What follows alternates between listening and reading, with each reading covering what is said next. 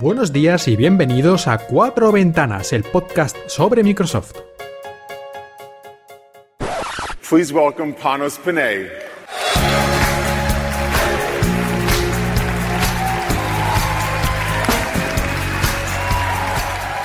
Wow. Oh my God.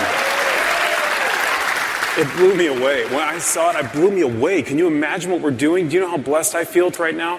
It's mind blowing. A little further, a little deeper. It's happening right now. The desire, the desire, it's unmatched. It's unmatched. Keeping you fresh all the time. It's just awesome. And I've been, God, I've been enjoying every minute of it. Super powerful, super powerful.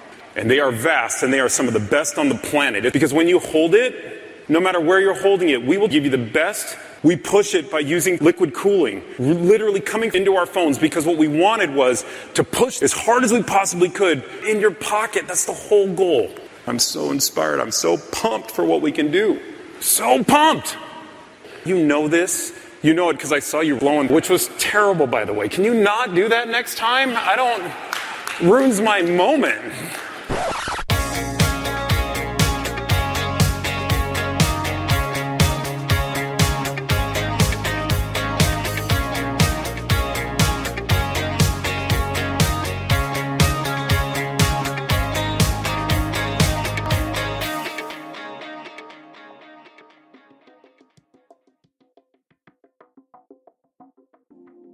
Buenos días y bienvenidos a este nuevo episodio de Cuatro Ventanas, el podcast sobre Microsoft. Y vamos a empezar este episodio con una noticia, una noticia yo diría que exclusiva mundial, aunque no es una exclusiva mundial sobre Microsoft, sino sobre este mismo podcast. El caso es que Cuatro Ventanas va a ser parte, desde ya mismo, desde este episodio, va a ser parte de una red de podcast. ¿Y qué red de podcast? Te, estarás preguntando. Bueno, en el mundo hay bastantes redes de podcast. La mayoría que yo conozco son eh, en lengua inglesa, son estadounidenses más concretamente. Pero también hay nuevas redes de podcast que se crean todos los días y en este caso estamos hablando de una red de podcast española, emergente. Y bueno, tras durísimas negociaciones que duraron aproximadamente unos 5 minutos, Cuatro Ventanas va a empezar a formar parte de Emilcar FM. Así pues, este humilde podcast se va a hermanar con Proyecto Macintosh, colegas, tu podcast sobre Friends, Ars Música, Están locos estos romanos, Lactando, Promo Podcast, Still Lost y obviamente Emilcar Daily. Si ya llevas un tiempo escuchando Cuatro Ventanas, tal vez ahora estés un poco sintiendo algo parecido a las sensaciones que tuvieron los fans de Apple en aquel lejano Macworld, esa conferencia en 1997 en Boston, en la cual Steve Jobs anunció que Apple estaba haciendo un acuerdo con Microsoft y no solo eso, sino que encima apareció en una tele gigante, encima de Steve Jobs, la cara de Bill Gates mediante videoconferencia y la gente se volvió medio loca al ver esto. Y ciertamente, incluso cuando digo estas palabras siento en mi nuca el aliento de Milcar, reconocido fanboy de Apple. Pero no hay que preocuparse, como he dicho antes, esta asociación se produjo tras sucesivas reuniones al más alto nivel que han dado como fruto ventajosos acuerdos. Por ejemplo, según estos acuerdos, Emilcar solo se burlará de Microsoft dos veces por semana en su programa diario en vez de las cinco habituales. Como contrapartida, cuando yo coma manzana solo puedo pegarles un mordisco, el resto lo de tirar. Pero he de decir que en eso le he ganado a Emilcar por la mano, porque he pensado que compraré manzanas pequeñas y me las comeré solo de un mordisco. Más seriamente, sin duda, que Cuatro Ventanas pase a formar parte de Emilcar FM, esta red de podcast, es una buena noticia, sobre todo para vosotros los oyentes, ya que el podcast va a tener una regularidad mensual, pero mensual de verdad, no mensual que son tres meses y dos semanas, como suele ocurrir. Y si no cumplo, Emilcar ha dicho que vendrá hasta aquí y me dará en la cabeza con un iPad Pro. ¿Cómo se nota que Emilcar es un entendido de Apple, no? Ha encontrado una utilidad al iPad Pro, es increíble. Este hombre realmente, bueno, orgulloso estoy de formar parte de su red de podcast. Cuando escuchéis esto, seguramente ya podéis ir a la página web, al sitio de emilcar.fm, y ahí podéis encontrar ya el nuevo logotipo de cuatro ventanas, los programas y toda la información, ¿no? Reunida junto con los demás podcasts de la red.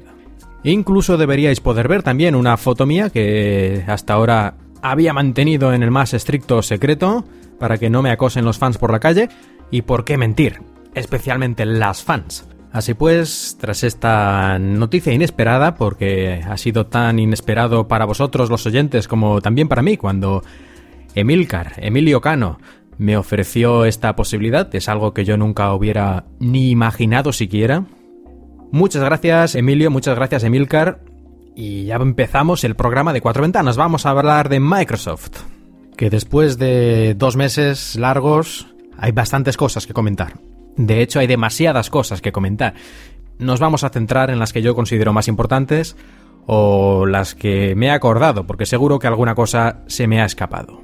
Y empezamos con hardware, porque fue hace aproximadamente dos meses, el 6 de octubre, cuando Microsoft hizo una de las conferencias, una de las presentaciones más importantes de los últimos tiempos.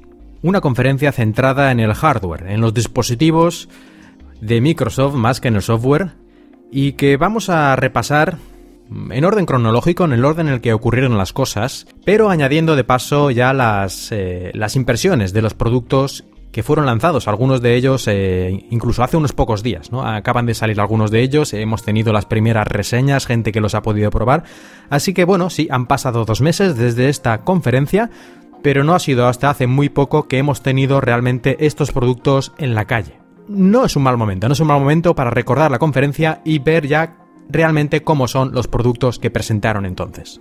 Y empezó esta conferencia con, creo recordar, Terry Myerson, el vicepresidente ejecutivo de Microsoft, hablando naturalmente sobre las típicas cifras de Windows 10 que está haciendo muy bien, que está instalándose en muchos equipos de manera más rápida que cualquier otra versión de Windows. Después hablaron un poquito de Xbox, que como ya sabéis a veces sí que comento cosas sobre Xbox, pero no es uno de los temas que más domino, así que no voy a añadir mucho más sobre eso. Pero llegamos enseguida al minuto 15, ¿eh? al minuto 15 de la conferencia, y empiezan fuerte con una demostración, una demostración de HoloLens, ya sabemos, estas gafas holográficas de realidad aumentada que ya enseñó Microsoft en anteriores conferencias, pues en esta ocasión hicieron una demostración en directo con un videojuego, con un juego llamado Project X-Ray, en el que unos robots que salían de las paredes, eh, bueno, salían aparentemente, ¿no? Para la persona que lleva este HoloLens, la sensación es que en las paredes se producen agujeros, se rompen las paredes y van saliendo unos robots que te atacan. Tienes que destruirlos disparando directamente con tu brazo, con un pequeño mando, disparando a los robots, destruyendo, esquivando sus disparos y bueno, todo eso en el salón de tu casa, ¿no? O donde estés. Porque HoloLens adapta el videojuego a tus circunstancias concretas, a tu entorno, para que funcione. Y francamente fue muy espectacular, muy espectacular. Y aunque no todos los videojuegos se pueden adaptar a este formato de HoloLens tridimensional, que parece que esté realmente en la habitación las cosas, sí que abre bastantes posibilidades que antes ni siquiera imaginaban los desarrolladores. Es decir, yo creo que aquí hace falta que los desarrolladores, que los programadores imaginen nuevas maneras de hacer los juegos. Y podremos ver seguramente cosas muy interesantes. Y aparte de esta demostración, ya dijeron algún pequeño dato más concreto sobre la salida de HoloLens y su precio, aunque todavía no de la información para los consumidores. Hablaron solo de un kit de desarrollo para los programadores para empezar a familiarizarse con este dispositivo y dijeron que estaría disponible a principio del año 2016, el próximo año, a un precio de 3.000 dólares.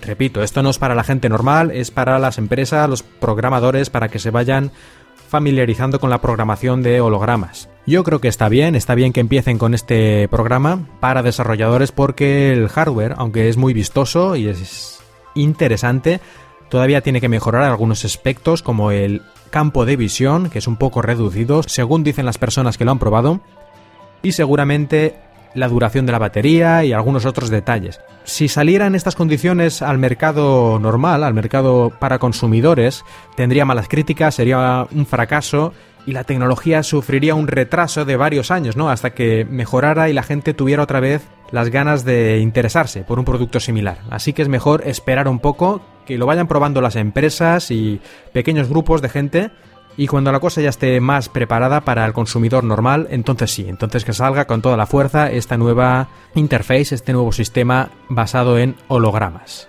Y tras HoloLens nos presentaron la segunda versión de un producto que sorprendió mucho cuando salió porque nadie se lo esperaba y estamos hablando de Microsoft Band, es decir, esta pulsera cuantificadora para hacer deporte y también con algunas funciones de reloj inteligente de smartwatch que el año pasado salió, como he dicho, sorprendentemente, ¿no? De, de, las manos de Microsoft, aunque solo en Estados Unidos y creo que también en Inglaterra, es decir, un lanzamiento limitado, era una especie de prueba, y ahora ya con esta segunda versión parece que la distribución va a ser ya global o por lo menos a los mismos mercados en los que, por ejemplo, se distribuye Surface. ¿Y qué mejoras tiene esta Microsoft Band 2? El cristal que antes era de plástico y se rayaba mucho, ahora es Gorilla Glass 3, es decir, mucho más resistente.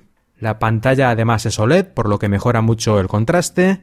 A los muchos sensores que ya tenía han añadido el barómetro para la elevación, Así que bueno, de sensores no nos vamos a quejar porque ya recordamos que tenía pues el sensor de, del ritmo cardíaco, el sensor de luz ultravioleta, el sensor de respuesta galvánica de la piel, el GPS, muy importante porque hay incluso relojes inteligentes que no llevan GPS, pues bueno, pues esta pulsera cuantificadora sí lleva y, y alguno más que ahora mismo no recuerdo. Y lo más importante creo yo es que todo el diseño de esta Microsoft Band 2 ha cambiado, siendo ahora el aspecto mucho más, yo diría que atractivo, mucho más bonito. Ahora es redondeada, antes era como así cuadrada, extraña, que la gente decía que si elegías el tamaño adecuado no era en absoluto incómoda ni nada, pero el aspecto visual sí que resultaba un poco, un poco como prototipo realmente, ¿no? Y que seguramente eh, era lo que era, ¿no? Esta versión 1. Pues en la versión 2 ahora redondeado, incluso la pantalla también es redondeada, han cambiado de sitio la batería, en vez de estar a los lados, ahora está en la hebilla, y yo creo que les ha quedado mucho más resultón. El único problemita con esta Band 2, que con todas estas mejoras el precio ha subido un poco. En vez de 200 dólares, que fue el precio original, ahora esta versión 2 sube hasta los 250. Sigue siendo, yo creo, un precio muy razonable para todo lo que ofrece yo creo que repasando la competencia en este segmento de bandas deportivas, mm, yo creo que es muy difícil encontrar algo con las mismas o características o características muy similares y precio inferior. Y ya viniendo por un momento al presente, donde ya hemos tenido las reseñas, porque hace unas pocas semanas que salió realmente al mercado esta Band 2, las reseñas han dicho que es un dispositivo que está muy bien. Por ejemplo, podemos ver la reseña de Anantech, anantech.com. Realmente están muy, muy impresionados con el dispositivo. Todas estas mejoras que he mencionado que han hecho en esta versión 2 parece que han sido efectivas, han mejorado mucho el producto en general. También recalcan, aunque es algo que ya venía de la primera versión, que se puede utilizar tanto con teléfonos iOS, eh, con iPhone, como con teléfonos Android y por supuesto con teléfonos con Windows, sea Windows Phone o ya el muy próximo Windows 10 Mobile. La única pega así relevante que yo recuerdo haber visto en las reviews es que como smartwatch pues no tiene tantas funcionalidades, tantas funciones, tantas posibilidades como algunos de los smartwatches de otras compañías, pero realmente estamos hablando de una banda enfocada sobre todo al deporte con alguna función de smartwatch, pero no es un smartwatch. Así que tampoco creo que eso se le pueda poner en contra y además, por el precio que tiene, eh, sería un smartwatch muy barato realmente, si tuviera todas las funciones. Y tampoco es descartable que en una actualización futura se añadan más funciones de este tipo. En cuanto a su llegada al mercado español, parece que no va a llegar para Navidades, así que tendremos que esperar hasta por lo menos el mes de enero, seguramente un poco ya más tarde. Se podría importar de Inglaterra o algún otro país, pero francamente yo no lo recomiendo. Tampoco hay tanta prisa y más vale hacer las cosas eh, con seguridad y sin preocuparse por garantías y este tipo de problemas. Otra opción ya puesto sería comprar la versión 1 que se puede encontrar en Estados Unidos y supongo que en Inglaterra también a precio súper reducido, rebajado hasta fin de existencias, imagino yo. Y creo que en Estados Unidos se podía encontrar, a ver, pues por unos 80 dólares o algo así, he visto yo en alguna tienda. Así que, bueno, si alguno tiene la oportunidad, podría comprar la versión 1 a un precio muy barato. De todas formas, yo personalmente creo que teniendo en cuenta todas las mejoras que se han añadido a la versión 2, si tienes de verdad interés en este tipo de productos, yo creo que es mejor eh, gastar un poco más de dinero y adquirir directamente la versión 2. Además que la versión 1, según he ido leyendo por ahí, tenía algunos problemas en cuanto a la resistencia al uso, es decir, que se acababa despintando algunas partes, la pantalla se rayaba fácilmente y algunos otros pequeños problemas también, es decir, la construcción tenía algunos defectos. Microsoft, si estás en un país con garantía, te la cambiaba sin ninguna explicación, ¿no? Pero claro, si la compras de importación, eso ya no sería aplicable, así que la Band 1 no sé yo si compensa. Bueno, cada uno ya que decida según su caso. Y tras la Microsoft Band 2 llegó Panos Panay. Panos Panay, que como muchos ya sabéis, es el vicepresidente al cargo de Surface, de todo lo relacionado con eh, los productos Surface de Microsoft Llegó totalmente drogado, con cocaína y fumado a tope. Algo así como, hey man, this is amazing. Bueno, no, no, exactamente, a lo mejor estoy exagerando un poco, pero sí que se le vio durante la presentación mm, con mucha energía, con mucha energía, con mucho interés en lo que él estaba presentando. Y empezó con los nuevos teléfonos Lumia con Windows 10 Mobile, que ya sabemos que Windows Phone ya no se llama así, sino que ahora el sistema operativo se llama Windows 10 Mobile que es como volver al pasado, es una cosa un poco rara esto, ya lo comenté en otro episodio, y nos presentó Panos Panay tres dispositivos, dos de gama alta y uno de gama baja. Los de gama alta, el Lumia 950 y el Lumia 950 XL. Básicamente son dispositivos iguales a nivel de hardware, la principal diferencia es el tamaño de la pantalla, siendo el Lumia 950 una pantalla de 5,2 pulgadas y el Lumia 950 XL una pantalla de 5,7 pulgadas. Bueno, hay otra pequeña diferencia también que es el procesador principal, que el 950 XL tiene un procesador Snapdragon 810, que es un poco más potente que el 808 que lleva el 950, el, el teléfono más pequeño. Bueno, más pequeño relativamente, porque hace no muchos años un teléfono de 5,2 pulgadas de pantalla era un auténtico monstruo. Y ahora parece que casi casi es pequeño, pero bueno, eso ya cada uno lo ve de una manera. En todo caso, el tamaño de pantalla y el procesador ligeramente diferente, aunque los dos son procesadores muy potentes. Y en el caso del 950XL, incluso esta potencia hace que le hayan puesto al teléfono refrigeración por tubos de vapor, aunque algunos lo llaman refrigeración líquida. Bueno, y aparte de esto, ¿Qué es lo que comparten los dos teléfonos de características de hardware? Bueno, 3 GB de RAM, pantalla AMOLED de 500 más de 500 puntos por pulgada, es decir, una resolución altísima, imposible creo yo a simple vista a no ser que pongas el ojo a un centímetro de la pantalla vas a poder ver ningún píxel. Y en este momento de la conferencia, Panos Panay dijo algo bastante gracioso, ¿no? Hizo una referencia a los periodistas, a los periodistas que publican rumores, y dijo, ¿Podéis dejar ya de publicar rumores, por favor? Me quitáis el momento de gloria. Ya que toda esta información que estaba dando pues se sabía desde hacía varias semanas. Y además de esta pantalla de altísima resolución, que incluye Glance, este vistazo, este sistema con el cual la pantalla siempre muestra la hora y las notificaciones, aunque el teléfono esté en stand-by, esté la pantalla en principio apagada, pero realmente muestra esta información. Y además de esto, una cámara de 20 megapíxeles con eh, estabilización óptica, un flash triple de múltiples colores para que el color del flash y de la luz ambiental sea similar y la gente tenga un color normal, la piel y eso cuando hacemos las fotos y no estén azulados o rojos o cosas de estas raras. Naturalmente, como siempre, los teléfonos de gama alta Lumia botón físico para activar la cámara para hacer las fotos y algo que es muy raro en los teléfonos de gama alta en estos días, la parte de atrás del teléfono, la carcasa, se puede desmontar y esto permite que tengamos tarjeta micro SD. Podemos poner hasta 200 GB, una tarjeta de 200 GB si queremos ahí. Y ya sabemos que en Windows Mobile, en Windows 10 y en Windows Phone también, la tarjeta se puede utilizar prácticamente para todo, es decir, no solo poner música y vídeos, como en algunas otras plataformas, bueno, y en otras que no tienen, ¿no? Ya directamente tarjeta micro SD no solo poner vídeo y música, sino también podemos instalar aplicaciones, instalar los mapas, poner allí los podcasts que descargamos y muchas otras cosillas así. Así que prácticamente esta ampliación de memoria es una ampliación efectiva de la memoria del teléfono, que por cierto es de 32 GB, la memoria interna de los dos teléfonos. Y además de esta micro SD tenemos un conector nuevo, conector nuevo USB-C. Ya sabemos que hasta ahora teníamos el micro USB en la mayoría de los teléfonos, Ahora ya se está imponiendo poco a poco este nuevo estándar, el USB-C, que es reversible, es decir, no tenemos ya que preocuparnos de ponerlo de un lado el cable o del otro el conector, porque los dos lados funcionan igualmente. Y además permite otras funciones, como la que veremos a continuación, el Continuum. Y también permite la carga súper rápida, gracias también al procesador eh, Qualcomm, este Snapdragon que llevan los teléfonos, que permite cargar el teléfono en media hora más o menos de 0 al 50%. Es decir, en un ratito tienes el teléfono listo para salir de nuevo. Aunque hay que recordar que se necesita un cargador compatible con esta tecnología de Quick Charge 3.0. Y tras la presentación de este teléfono, de estos terminales por Panos Panay, apareció para hacer una demo un gordo con sombrero y chaleco, conocido entre sus amigos como Brian Roper.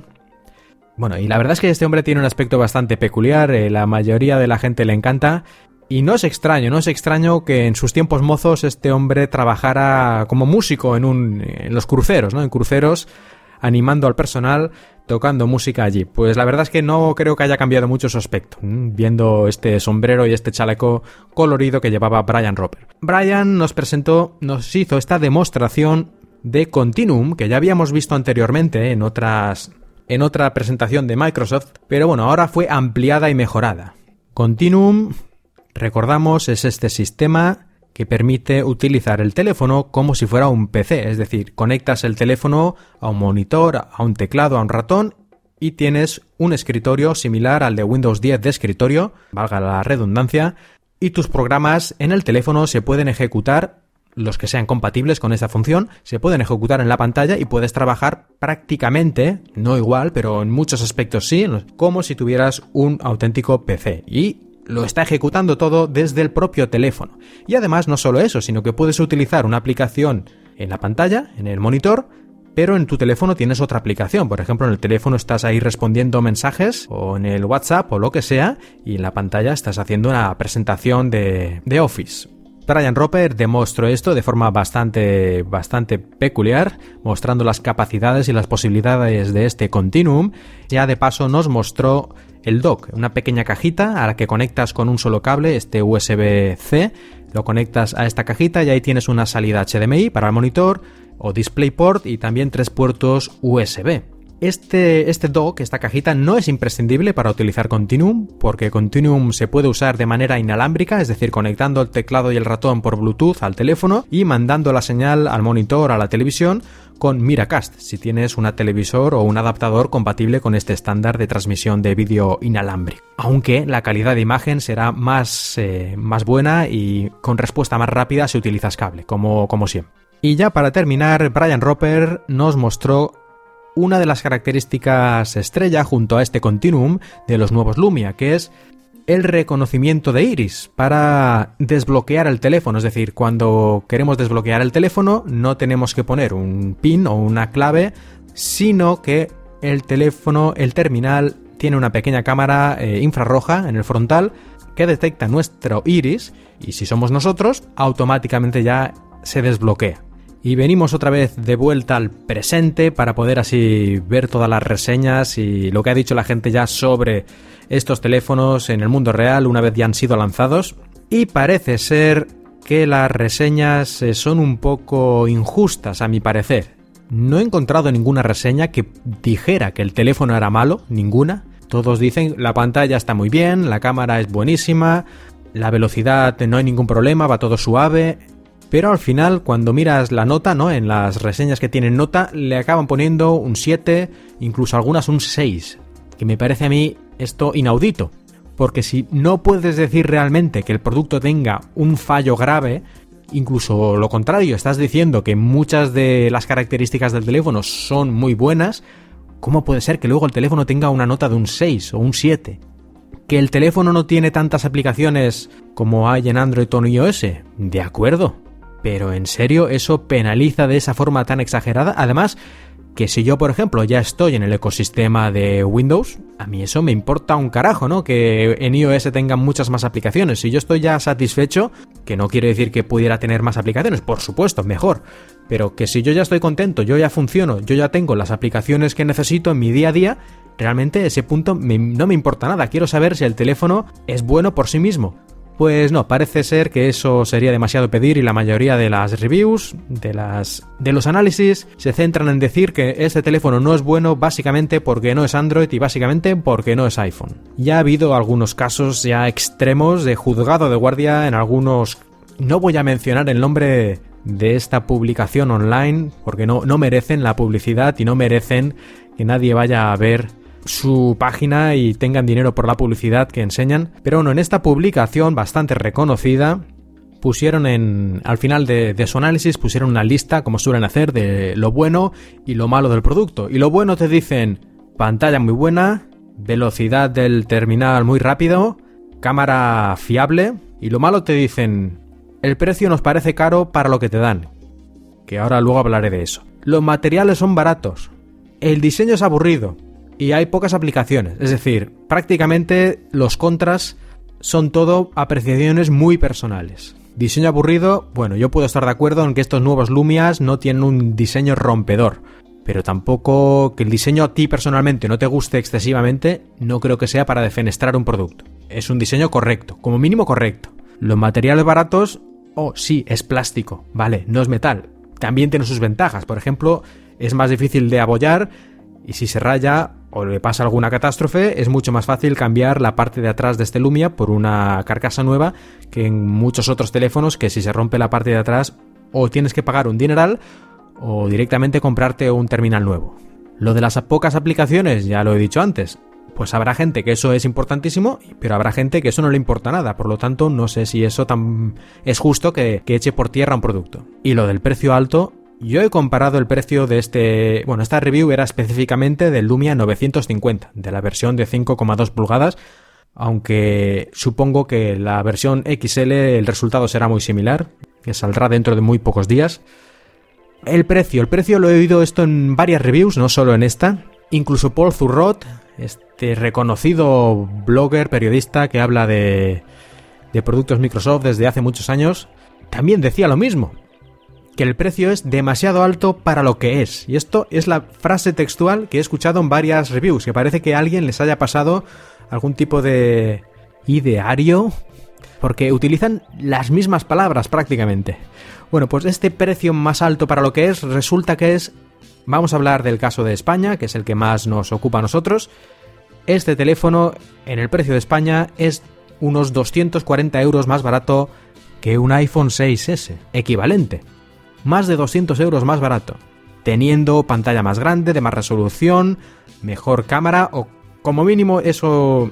Bueno, no, mejor cámara, eso se ha visto en, las pruebas, no es que lo diga yo, en las pruebas se, ha visto que es mejor que la del iPhone 6, entre otras cosas, por ejemplo, ya esto, y esto es eh, obvio, el iPhone 6 no tiene estabilización óptica, ya empezando por ahí es una cosa que pierde, y tiene una apertura más mayor, es decir, capta menos luz el iPhone 6. En fin, entre esto y otros motivos. La cuestión es que la cámara es mejor en el Lumia, la pantalla es más grande, tiene más resolución, tiene carga inalámbrica, que... Ay, mira, eso no lo había mencionado antes. Tiene carga inalámbrica, tiene carga ultra rápida y otras pequeñas cosas. En todo caso, el hardware es, yo creo que obviamente desde un punto de vista objetivo, es mejor, mejor en casi todo o en la mayor parte de las cosas que la del iPhone 6 y es 200, más de 200 euros más barato. Que yo entiendo que Windows 10 Mobile a lo mejor no gusta a todo el mundo, pero este teléfono no tiene la culpa de eso. Yo creo que no se puede valorar el teléfono y decir, no, es que es demasiado caro porque no tiene aplicaciones. Lo siento, pero son cosas diferentes, no lo puedes valorar junto. El hardware se valora por una parte y si quieres el software lo valoras por otra. Pero no puedes decir que el teléfono es caro porque no te gusta el software. Pues si no te gusta el teléfono, no te gusta el software, pues no compres este teléfono, no es para ti, eso es perfectamente razonable. Pero no puedes justificar que el teléfono tiene que valer la mitad de precio solo porque a ti te parece que no hay aplicaciones suficientes. Eso no tiene ningún sentido. Incluso si lo comparo con teléfonos que se supone que son mucho más baratos, como los nuevos Nexus 5X, que sí, son más baratos, pero son apenas 70 euros más baratos que este Lumia 950, en España estoy hablando. Y por 70 euros tenemos un giga menos de RAM, estoy refiriéndome al, Nexus, a este teléfono de Google hecho creo que por LG, lo fabrica, creo que sí. Bueno, eh, pero es el teléfono de Google, este Nexus, Nexus 5X, un giga menos de RAM que Lumia.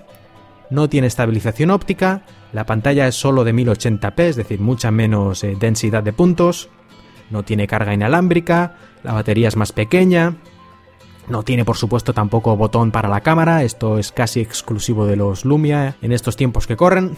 Y también está hecho de plástico, ¿eh? esta cosa que parece que, algunos comentaristas, esto, uh, está hecho de plástico, no es de aluminio. Bueno, aluminio, el aluminio que yo sepa tampoco es un metal noble, ni nada de eso, es decir, que está muy bien que a la gente le pueda gustar más el aluminio, pero que pensándolo fríamente, el aluminio es lo que envuelve a los bocadillos. Que sí, que esto es demagogia, ya lo sé pero que ni por ser plástico un teléfono es malo, ni por tener aluminio es bueno, y tenemos ejemplos de las dos cosas fácilmente. Personalmente, los teléfonos que yo he tenido hasta ahora con carcasa de plástico nunca he tenido ningún problema, nunca se han roto, nunca se han abollado. Y además las carcasas se pueden cambiar. Por ejemplo, hace poco he comprado un Lumia 640 XL y compré una nueva carcasa que es oficial que incluye en la propia carcasa también la tapa, como un librito, ¿no? Muchas personas les gusta este tipo de tapas que protegen en la pantalla, pero lo tienen que comprar como una funda que se pone encima del propio teléfono, es decir, recubre el teléfono, haciéndolo más gordo. En cambio, en este Lumia 640 XL se quita la carcasa original y se pone esta que incluye ya la tapa, por lo tanto el teléfono prácticamente es igual de fino de lo que era antes. Bueno, pues una ventaja más, ¿no? De estas carcasas denostadas de plástico y extraíbles. Que a cada uno le puede gustar una cosa, ¿eh? como decía, pero tampoco es para echar por tierra un teléfono por eso. Y ponerle un 6, un 6 de nota. En fin. Que sí, que me estoy cabreando, ya lo sé, ya lo sé. No, voy a dejarlo ya porque tampoco esto lleva a ningún sitio. Personalmente yo creo que este Lumia 950 y su hermano mayor son buenos teléfonos. Si estás en el ecosistema de Microsoft, si ya estabas con Windows Phone y tú estás satisfecho con las aplicaciones y con la manera en que funciona el sistema, son teléfonos de gama alta sin ninguna duda y que no tienen prácticamente ningún defecto. Yo no se me ocurre qué más se les podría haber añadido para mejorarlos. ¿El diseño podría haber sido más diferente, más espectacular? Pues seguramente sí pero tampoco tiene ningún problema, es decir, no es que este el diseño que tienen ahora es incómodo al coger el teléfono o cualquier tipo de cosa así, en absoluto. Y en todo caso, por el diseño, lo bueno que tiene una cosilla más, estas carcasas intercambiables, es que se pueden comprar unas carcasas que vende la marca, creo que es finlandesa, Mozo, y seguramente habrá alguien más que las fabrique también, puede sustituir la carcasa original de los Lumias 950 por otra hecha de piel, en este caso, la que hace Mozo, aunque creo que también van a hacer de plástico normal, pero con otros colores, ya que solo color blanco y color negro, que es lo que se vende oficialmente, es un poco triste. Y la verdad es que me sorprende, porque los teléfonos Lumia siempre han destacado precisamente por sus colores brillantes. Pero en esta ocasión Microsoft ha decidido que no, que blanco y negro. Para los fans de Windows Mobile, para los fans de Windows Phone, este teléfono yo creo que no pueden tener gran queja aparte de este aspecto estético que ya depende de cada uno. Para los que no eran fans de Windows Phone, para los usuarios habituales de iPhone y de Android, pues no creo que este teléfono les haga cambiar de bando y se vayan a cambiar a Windows Phone por esto. Pero yo creo que tampoco lo pretendía. Cuando dijo Satya Nadella, creo que fue en el mes de... Bueno, Satya Nadella, ya sabemos, el CEO, el mandamás de Microsoft, hace eso, en julio, creo que fue, hizo un discurso o envió una carta, ahora no recuerdo exactamente, no si era una cosa o la otra, pero bueno, la cuestión es que dijo que iban a hacer su plan con Windows Phone, con Windows en teléfonos, era hacer teléfonos de gama alta para los fans, es decir, para los que ya están convencidos, y yo creo que estos nuevos Lumia son el ejemplo exacto de esto, y luego aparte harían teléfonos de gama baja y teléfonos para la empresa. Teléfonos de gama baja, justamente en esta conferencia, tras estos Lumia 950, presentaron el 550, sobre el cual no voy a mencionar mucho. Es un teléfono de, gama baja, de entrada y precio muy bajo. Pantalla de 4,7 pulgadas, eh, resolución HD 720p, que tampoco no está mal.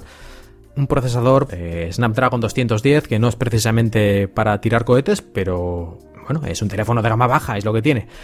RAM 1 GB, 8 GB de almacenamiento interno y en fin, lo que esperamos por este tipo de teléfonos, aunque sí que tiene conexión 4G LTE, que en algunos de estos terminales económicos a veces se pierde. Bueno, y así pues, con estos teléfonos Lumia que se presentaron, el 950 y el 950 XL, que estarán disponibles muy próximamente, bueno, en algunos países ya están disponibles, en España creo que muy próximamente, están ya en preventa, si no recuerdo mal, se pueden ya reservar. Y el precio del 950 son 600 euros, supongo que irá bajando como suelen pasar estas cosas. Y el 950 eh, XL depende del lugar, pero bueno, 700 euros, aunque en muchos sitios, muchos países, incluyendo creo también recordar España, te regalan si lo pides, tienes que enviar una tarjeta o algo así, te dan el este dock, este dock para Continuum para conectar al teléfono y poder utilizarlo como una especie de ordenador. Y el 550, este teléfono Lumia de gama baja, está también ya por salir dentro de muy pocos días y está de precio aproximadamente a los 100-120 euros, depende de dónde lo mires. Y antes de seguir adelante con los siguientes productos que se presentaron en esta conferencia de Microsoft, me gustaría comentar algo sobre estos dispositivos, estos nuevos Lumia. Ya he dicho que el diseño no es muy espectacular y que aunque están muy bien, realmente no rompen moldes en ningún sentido. Incluso la cámara, que solía ser una seña distintiva de los Lumia, es una de las mejores, eh, la cámara de los nuevos terminales, sin duda alguna, en algunos aspectos tal vez incluso la mejor, pero tampoco no deja a los demás muy atrás, sino que se queda eso, luchando por el primer puesto, a lo mejor entre los tres primeros, y a veces gana el Lumia, a veces gana otro, pero yo creo que en el futuro no demasiado lejano, y estoy hablando de meses, por supuesto, por lo menos, eh, yo que sé, seis meses, vamos a tener algún producto mucho más revolucionario. ¿Y por qué digo esto? Porque el departamento que se encargaba de hacer los Lumia, que eran los antiguos de Nokia, ahora está bajo la batuta de Panos Panay, este vicepresidente de Surface. Y ya lo dijo él mismo durante la presentación, que estos teléfonos que estaban presentando eran como de las personas que estaban en cargo antes de que él llegara, porque está... Él es el jefe del departamento de teléfonos desde hace un par de meses, bueno, desde verano creo que fue, desde el mes de agosto o algo así, fue cuando él se, se le puso al cargo. Y él, eso, como decía, lo dijo en la presentación, como distanciándose de estos Lumas, como sí, están muy bien, son fantásticos, pero yo no soy responsable, los han hecho ellos. Y esto me hace pensar que vamos a ver un teléfono mucho más distinto, mucho más rompedor durante el próximo año, en 2016. En algún momento en 2016 hay gente que esto lo llama el Surface Phone, porque ya que él es el Panos Panay, es el jefe de Surface, pues que va a hacer un teléfono con el diseño y con el tipo de características que tiene Surface. Pues no lo sé si va a ser así, pero bueno, no es algo tampoco completamente descabellado. En todo caso, los próximos Lumias que veamos, por lo menos los próximos Lumias de gama alta o tal vez los Lumias para la empresa que prometió Nadella, sean ya dignos, dignos de de haber sido hechos bajo la influencia de este Panos Panay, que he de decir que la verdad es que me gusta, me gusta este hombre, me gusta su obsesión por el producto, por la calidad, por el detalle, un poco diríamos al estilo del Apple, ¿no? De Apple clásico, del cuando estaba Steve Jobs, yo creo que Apple últimamente ha perdido un poco su, su estrella, no, no sé si es por desgaste o porque todo tiene ciclos, pero bueno, no voy a entrar ahí a polemizar en absoluto, ¿eh? El caso es que Panos Panay, tanto en los productos que él hace, que luego veremos eh, su último producto que es realmente espectacular, como en incluso en, la propia presentación, ¿no? La manera en que habla, la manera en que se expresa, la manera en que parece realmente creer en lo que está haciendo y en sus productos y en su gente. Pues francamente, es una de las personas más significativas de Microsoft. Ahora además que Joe Belfiore, Joe Belfiore, que es el que se encargaba de parte del sistema operativo de Windows para teléfonos y otras cosillas relacionadas. Este es Belfiore, del que hemos hablado anteriormente, porque ha hecho también presentaciones muy interesantes. Se va, se va durante un año, una especie de año sabático, la gente ya diciendo que a ver si se va a morir, a ver si este ya no vuelve, a ver si es que se va a la competencia, en fin, todos rumores. En principio se va un año sabático, ¿por qué no? El hombre está forrado, y todavía es más o menos joven y tiene hijos, pues ha decidido irse un año a dar la vuelta al mundo con sus hijos y otra gente en un barco. Quien pudiera, ¿no? Es decir, la gente está que lo critica, yo creo que si pudieran harían exactamente lo mismo. Sea como sea, ahora nos quedamos ya más centrados como, como artífice de los productos Microsoft, además los productos más visibles, que es el hardware. Y también como presentador eh, nos quedamos con Panos Panay. Así que mucho cuidadito, mucho ojo. Hay que mantener a Panos Panay en el punto de mira, en el buen sentido. Y, mira, francamente, si tuviera que votar a alguien, si uno de los miembros de Microsoft se presentaran a unas elecciones y tuviera que votar, yo creo que votaría en este momento a Panos Panay. Nadella me gusta mucho, pero el que realmente hace el trabajo, el que realmente está al pie del cañón, yo creo que en estos momentos, a nivel de hardware por lo menos, es sin duda Panos Panay. Así que Panos Panay for President. Y con este, tras este pequeño comentario, volvemos de nuevo a la presentación, regreso al pasado, al 6 de octubre, porque después de estos Lumia, que no estaba nada mal, ya vino el plato fuerte. El plato fuerte, justamente los productos, los hijos, los retoños de P, como él mismo se llamó en un momento de la presentación, aunque yo creo que más que P debería llamarse PP, o Pepe, muy español, por cierto. Pues estos hijos de Panos Panay son naturalmente Surface, la Surface Pro 4. El año pasado se presentó la Surface Pro 3, que fue, yo lo calificaría como pequeña revolución, cambio total en el diseño respecto a las anteriores tabletas de Surface, más grande, más fina, con eh, otro formato de pantalla, en fin, ya hablamos sobre ello. Y esta Surface Pro 4 continúa con el diseño básico de la Surface Pro 3 y eso me parece un acierto, pero añade unas mejoras nada desdeñables. Por ejemplo, es todavía más fino, pasa de los 9,1 milímetros a 8,4.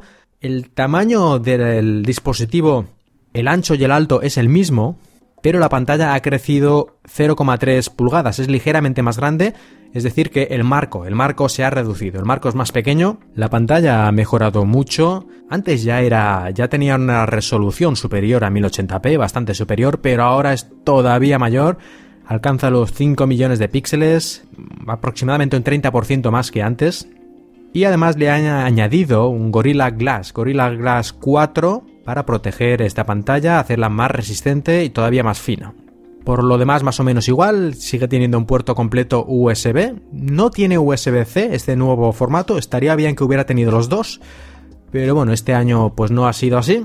Y luego, naturalmente, el nuevo Surface Pen, este bolígrafo de precisión para dibujar, para pintar, para escribir sobre todo, encima de la pantalla de la Surface Pro ha mejorado bastante, ha cambiado su forma, ha aumentado su sensibilidad a la presión, que ahora acepta 1024 niveles, y algo muy importante para mí, porque a mí no me gusta nada esto de ir cambiando baterías, cargando pilas, cada día o cada dos días cargar el, un dispositivo, ojalá los teléfonos la pila durara un año, bueno, eso no es posible, pero en este caso sí, este nuevo Surface Pen, este bolígrafo, dura la pila dicen un año, ¿eh? solo utiliza una pila de estas de tamaño muy pequeño, creo que es triple A, AAA, y encima solo una, así que fantástico. Y han añadido algo muy interesante que es el... En la parte de atrás, donde tiene un botón para pulsar, que puede hacer que ese botón inicie automáticamente OneNote para tomar notas sin más retraso, y para hacer capturas de pantalla y alguna otra cosa, bueno, pues ahora esa parte de atrás también sirve como goma de borrar, es decir, tú le das la vuelta a este lápiz, a este Surface Pen, a este bolígrafo y con la parte de atrás, si estabas dibujando o pintando o escribiendo, puedes borrar como si fuera un lápiz. ¿eh? Los lápices típicos que tienen una goma detrás. Y es curioso porque, aunque se llama Surface Pen, es decir, bolígrafo de Surface, tiene goma de borrar. Y en cambio, y esto lo dijo en la propia presentación eh, Panos Panay, es curioso que Apple, que sacó, bueno, en ese momento había presentado ya eh, su iPad Pro, que también tiene un lápiz para escribir y que lo llama precisamente lápiz, pencil, Apple Pencil, pues este lápiz de Apple resulta que no tiene goma para borrar. Así que esto, esto le pareció bastante irónico, ¿no? A Panos Panay y un poco sí que es, un poco sí que es curioso, ¿no? Que el bolígrafo lleve goma y el lápiz en cambio no. Y además este Surface Pen tiene una característica especial y es que es magnético para poderse guardar o por lo menos sujetar en el lateral de Surface. En este momento de la presentación también ocurrió algo bastante gracioso, y es que alguien del equipo de Panos Panay le cambió una de las imágenes de la presentación. Bueno, en realidad era uno de los archivos que mostraba en la Surface Pro 4, que era como un diseño en 3D de AutoCAD o algo así, y este diseño de AutoCAD, este diseño en 3D de un producto, resultaba ser una tostadora mezclada con una nevera.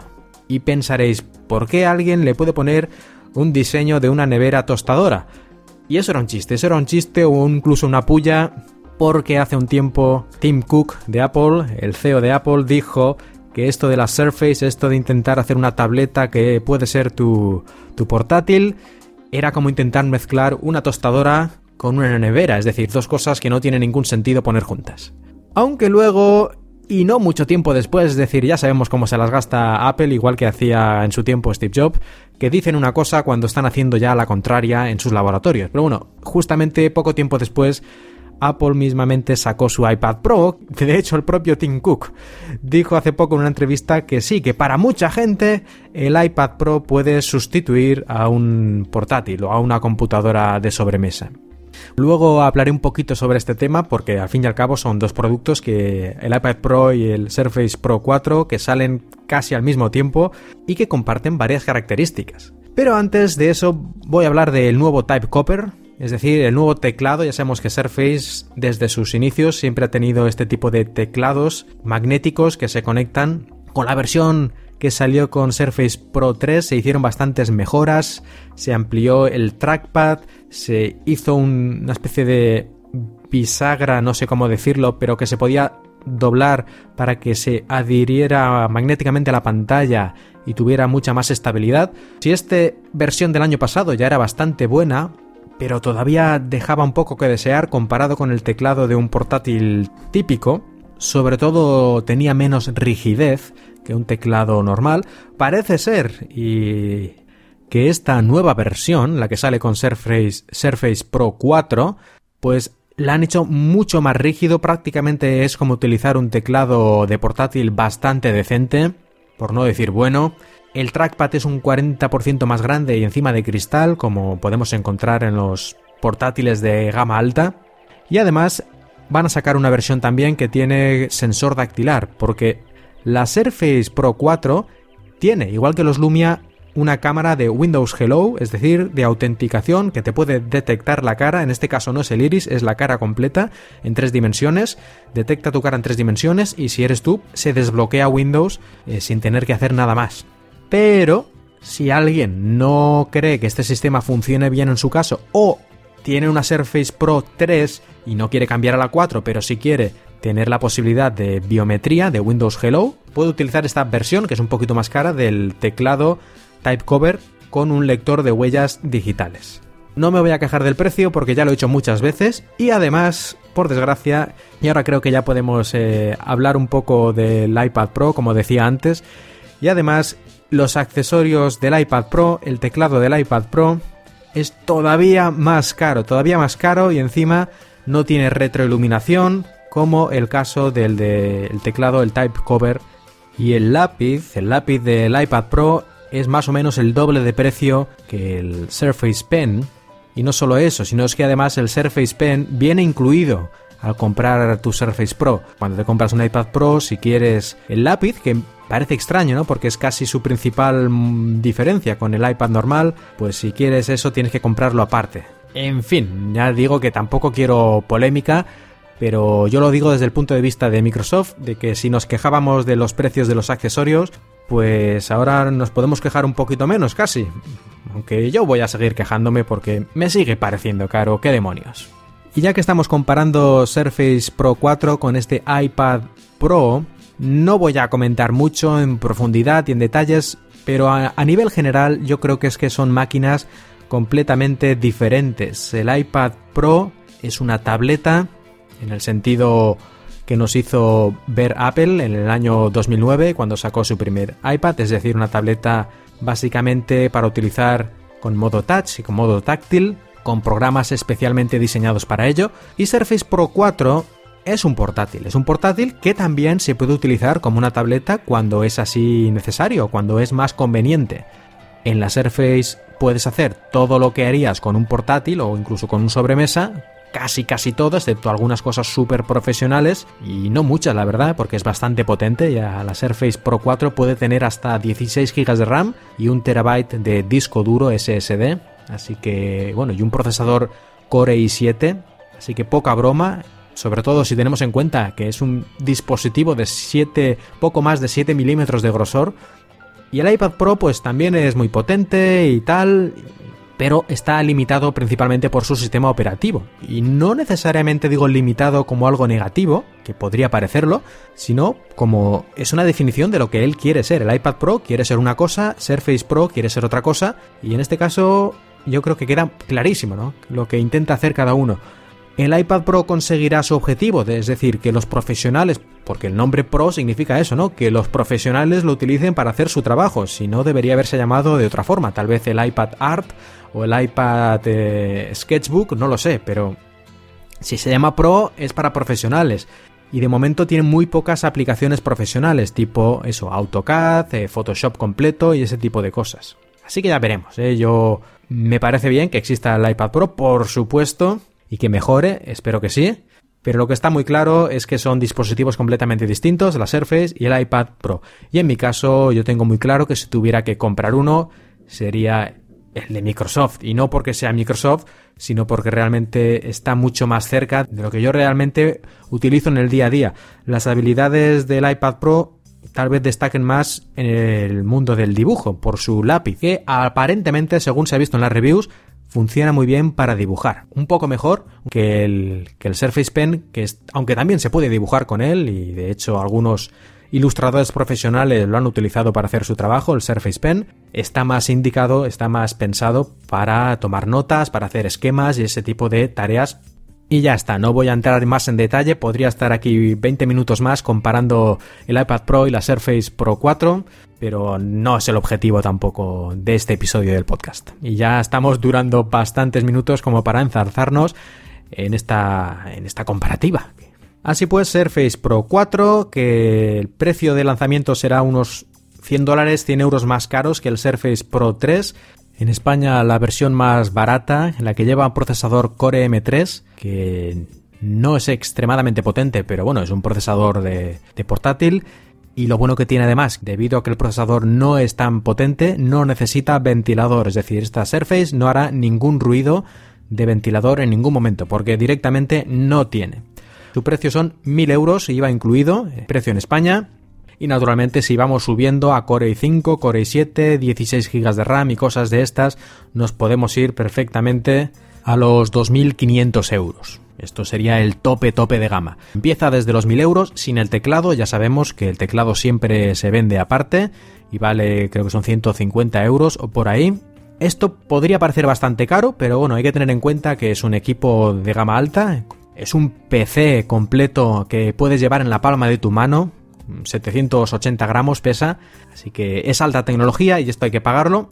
Y con pantalla táctil de super alta resolución, en fin, todo lo que hemos mencionado antes y más cosas.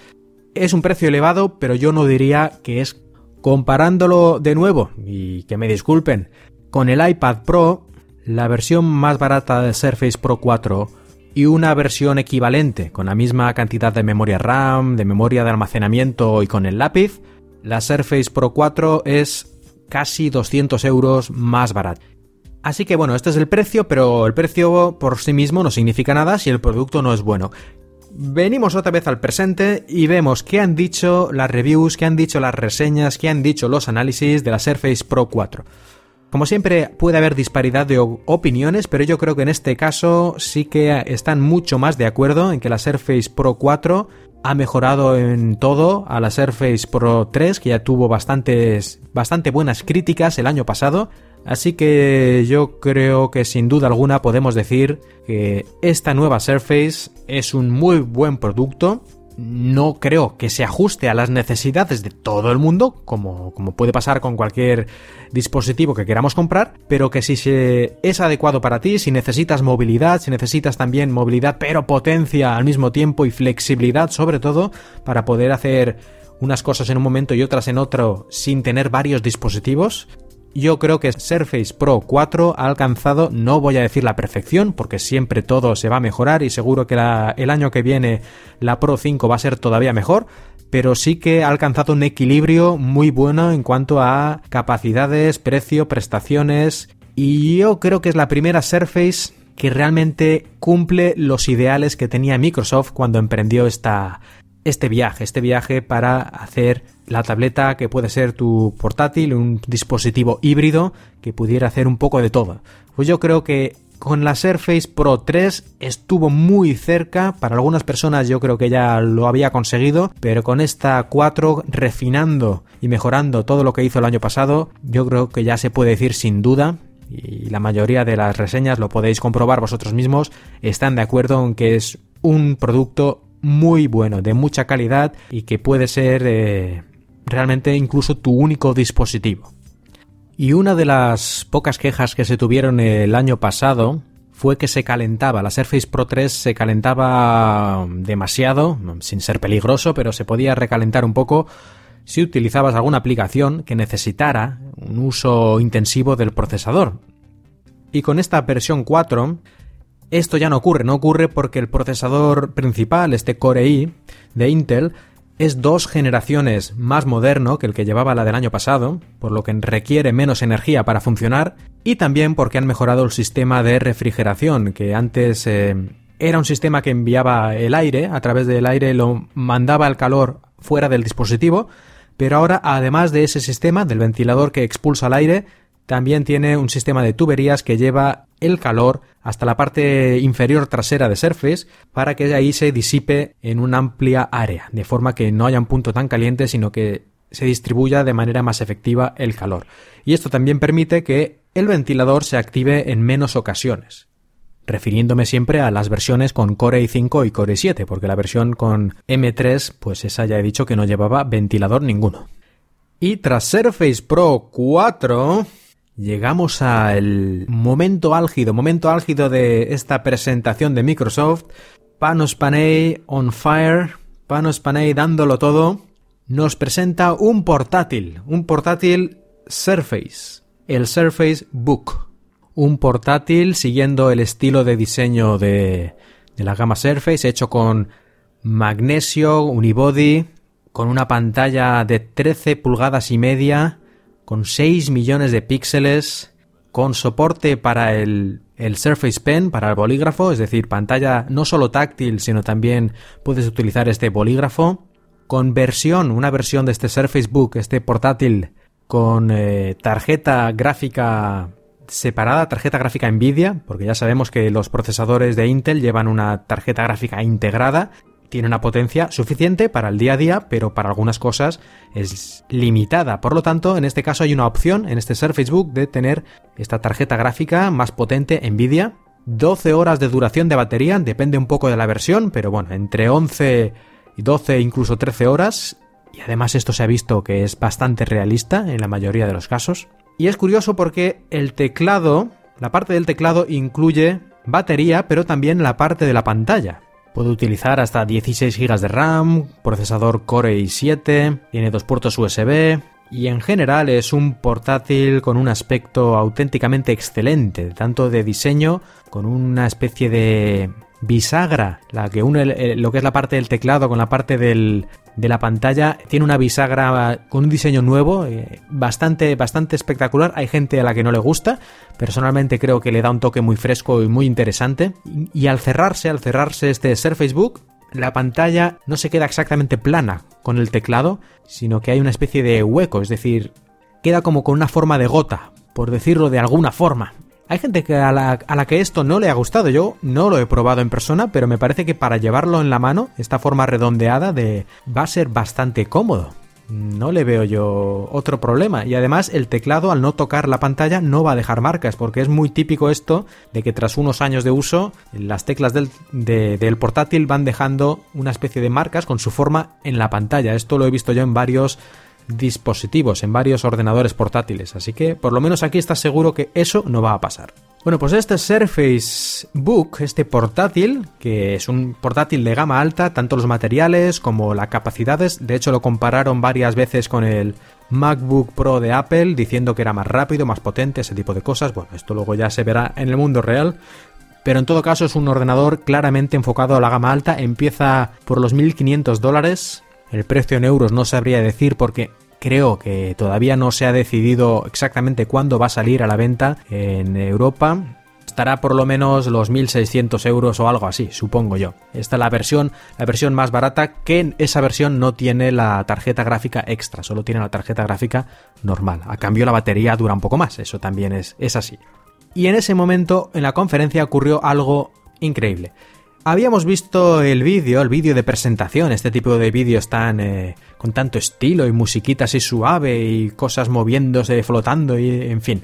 Estamos muy acostumbrados a este tipo de vídeos en las que se presenta un producto. Pues habíamos visto ya el vídeo de presentación del Ser Facebook, pero Panos Panay dijo, "Vamos a ver otra vez el vídeo, pero esta vez prestad más atención." Y la gente se quedó un poco pensando, la gente allí en el viéndolo en directo en, persona y la gente viéndolo en directo a través de, de internet, yo incluido, me quedé pensando y ¿por qué nos enseñan otra vez el vídeo? Si ya lo hemos visto, ¿hay algún problema técnico? ¿Y hay que hacer tiempo para que se solucione o algo así? Y no, no, no. Era la gran sorpresa, la gran sorpresa de esa mañana. Esta vez el vídeo era igual al principio, pero en la parte final hubo algo diferente, y es que la pantalla, clac, se separaba del teclado, es decir, lo que antes todo el mundo había quedado absolutamente convencido de que era un portátil, ahora resulta que no era un portátil, sino que realmente era una tableta con un teclado que se conectaba a ella, pero de forma se conectaba de forma tan perfecta y tan resistente que cuando están unidos es un portátil, sin más sin más miramientos. De hecho, el propio Panos Panay después de esta revelación que la gente se quedó anodadada y aplaudió como un loco, bueno, pues Panos Panay cogió este Ser Facebook por la pantalla, que en realidad es una tablet, ahí está el procesador, ahí está la memoria, ahí está parte de la batería, y lo empezó a llevar por ahí para mostrarlo a la gente, cogiendo todo el dispositivo solo por la pantalla, para demostrar que esto no se rompe, esto no se suelta, esto es, es un portátil, y un portátil bastante resistente, por otra parte. Sin embargo, luego pulsando un pequeño botón, hay un dispositivo interno que suelta, abre para que se pueda separar la pantalla y nos la podemos llevar como una tableta. Eso sí, esta parte de la tableta no está pensada para ser una tableta la mayor parte del tiempo, como si es el caso de Surface Pro, que podemos utilizarlo como tableta tanto tiempo como aguante la batería. En este caso no, no está pensado para eso. Este Surface Book está pensado para que sea la mayor parte del tiempo, creo que dijeron un 80%, es un portátil. 80% utilizar como portátil, 20% utilizarlo como tableta. Y además es una tableta bastante grande. Ya hemos visto que la pantalla es de 13 pulgadas y media. Esta pantalla, este, de hecho, no lo llamaron tableta, lo llamaron, creo que era el clipboard, ahora no recuerdo exactamente el término, pero no utilizaron de manera deliberada la palabra tableta, porque esto es más como una pantalla que puedes llevarte para hacer un dibujo, para llevártelo a una reunión, para enseñar a los clientes las fotos o el diseño en tres dimensiones que estás haciendo, pero no para estar todo el rato en ese modo. Lo que sí puedes hacer es darle la vuelta, sacar la tableta, darle la vuelta, volverla a poner al revés, de forma que al cerrarse quede la pantalla mirando hacia afuera. Y en ese caso puedes seguir utilizándolo con toda la batería, que está también en el teclado la mayor parte, y durar pues eso, unas 11 o 12 horas y seguir utilizando el lápiz para pintar o llevártelo por ahí. ¿Qué han dicho las reviews, las reseñas ya viniendo al tiempo presente? Pues que es un dispositivo que se nota en algunos pequeños detalles, que es la primera versión, algunos pequeños defectos del software, algunos pequeños errores, pero que en general la sensación es realmente de un producto de gama alta muy bien terminado, muy bien hecho, que funciona de forma espectacular y que realmente deja a las demás marcas un poco con el culo al aire, diría yo, en cuanto a innovación y atención al detalle. Las principales pegas que le han encontrado es algo inherente a este diseño, ¿no? Que realmente no es un portátil en el que la mayoría de los dispositivos, el procesador y la batería están en el teclado, sino que una parte importante de lo que hace funcionar, bueno, de hecho todo menos la mitad de la batería, todo menos eso están en la parte de la pantalla. Por lo tanto es más pesado en esa parte, en la parte superior es más pesado que un portátil tradicional. Y eso a veces hace que si lo echamos demasiado para atrás y estamos en un lugar que ya está inclinado de por sí o en movimiento, pueda vencer y caer un poco hacia atrás. Algunas personas han dicho eso. No parece ser un problema, digamos, de diseño, sino que hay que tenerlo en cuenta cuando lo utilizamos.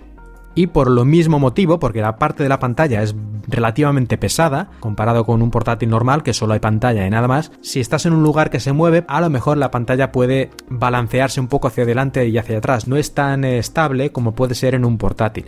Y esto me hizo un poco de gracia porque las Surface, las tabletas Surface, como tienen este kickstand, este soporte, que es completamente fijo, es una cosa de metal y dura, ahí si lo pones en una mesa ya se puede mover el autobús, el tren o el avión donde estés que aquella pantalla no va a moverse hacia atrás y hacia adelante, no va a vibrar ni nada, porque es que es una cosa fija, completamente. Y ahí, en este caso, prácticamente no recuerdo ninguna review que dijera que eso era una cosa buena. En cambio, cuando ocurre al revés, ah, ahí sí, ahí esto sí que es una pega que tenemos que dejar claro, que me parece bien que lo digan, pero siempre eché de menos, ¿no? Que no dijeran que eso era una ventaja, que la pantalla no se mueve ni un milímetro en la Surface por el diseño, por el propio diseño que tiene, que no tiene una bisagra, sino que tiene un soporte que directamente está apoyado en la mesa. Pero bueno, un producto caro, pero un producto a la altura del precio, aparentemente. Y casi se me olvida, eh, este Surface Book utiliza el mismo formato de pantalla que la Surface Pro 3 y 4, es decir, es una pantalla que no es panorámica, tampoco es completamente rectangular como las televisiones antiguas, es algo intermedio. Es un poquito más ancha que las, que las televisiones antiguas, un poco más ancha que, por ejemplo, también el iPad, que utiliza este formato 3x4. Bueno, pues esto es un poquito más ancho. Es más o menos como una hoja de papel el formato de la pantalla. Así, toda la gama Surface, tanto las tabletas como el portátil, tienen el mismo formato de pantalla. Oh, y un pequeñito detalle, ya que estamos recordando estas cosas. Este Surface Book también tiene la cámara 3D de reconocimiento facial. Para entrar en Windows, en vez de poner la contraseña, detecta nuestra cara. Y otra cosita más, que parece que se me olvida todo aquí. Este Surface Book, la parte tableta, es aún más fina que el Surface Pro 4 y eso tiene dos motivos principales. Uno es que no tiene los puertos USB, es decir, en la tableta no hay ningún puerto USB. Los puertos USB están en la parte del teclado. Y dos, no tiene el kickstand, no tiene este soporte. Por eso ellos no lo llaman tableta, porque realmente es como otra cosa. Esto no es lo mismo que el Surface Pro 4, sino que tiene otros usos. Bueno, y ahora sí, con esto terminó la conferencia de Microsoft de hardware yo creo que nos podemos dar por satisfechos. Vamos a hacer un pequeño resumen. a ver, empezaron mostrando HoloLens, espectacular. El año que viene saldrá para desarrolladores.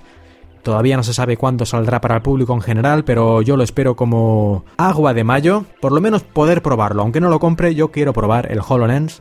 Ahora mismo estos días estoy mudándome de casa, me compré una casa hace poco, un precio exorbitante, pero bueno, es lo que tiene Shanghai. Y estaba el otro día haciendo el plano con un programa que ya recomendé en un podcast anterior, que es el Live Interior 3D, Live Interior 3D, está disponible en la tienda de Windows. Ahí en ese programa estaba haciendo el plano eh, para así luego poder saber dónde tengo que poner las mesas, las sillas, eh, la decoración, en fin, para poder ver antes, porque hay que hacer reformas en este piso, cómo lo vamos a hacer y elegir los colores y esas cosas. Bueno, la cuestión es que estuve pensando qué brutal sería poder hacer esto en el PC y luego ir a la casa y poder verlo en persona con HoloLens realmente viendo los muebles, viendo los, las paredes, los colores, los electrodomésticos en su sitio de manera virtual con hologramas. Eso sería absolutamente increíble. Y yo creo que eso va a ocurrir, va a ocurrir no sé si dentro de un año, de dos o de cinco, pero eso es el futuro. Este tipo de aplicaciones, aunque sean a nivel digamos comercial, es decir, la gente no necesite tener un HoloLens, pero tú cuando vayas a ver esta casa y hagas el proyecto de reforma, eh, la empresa esta de reformas vaya contigo a la casa,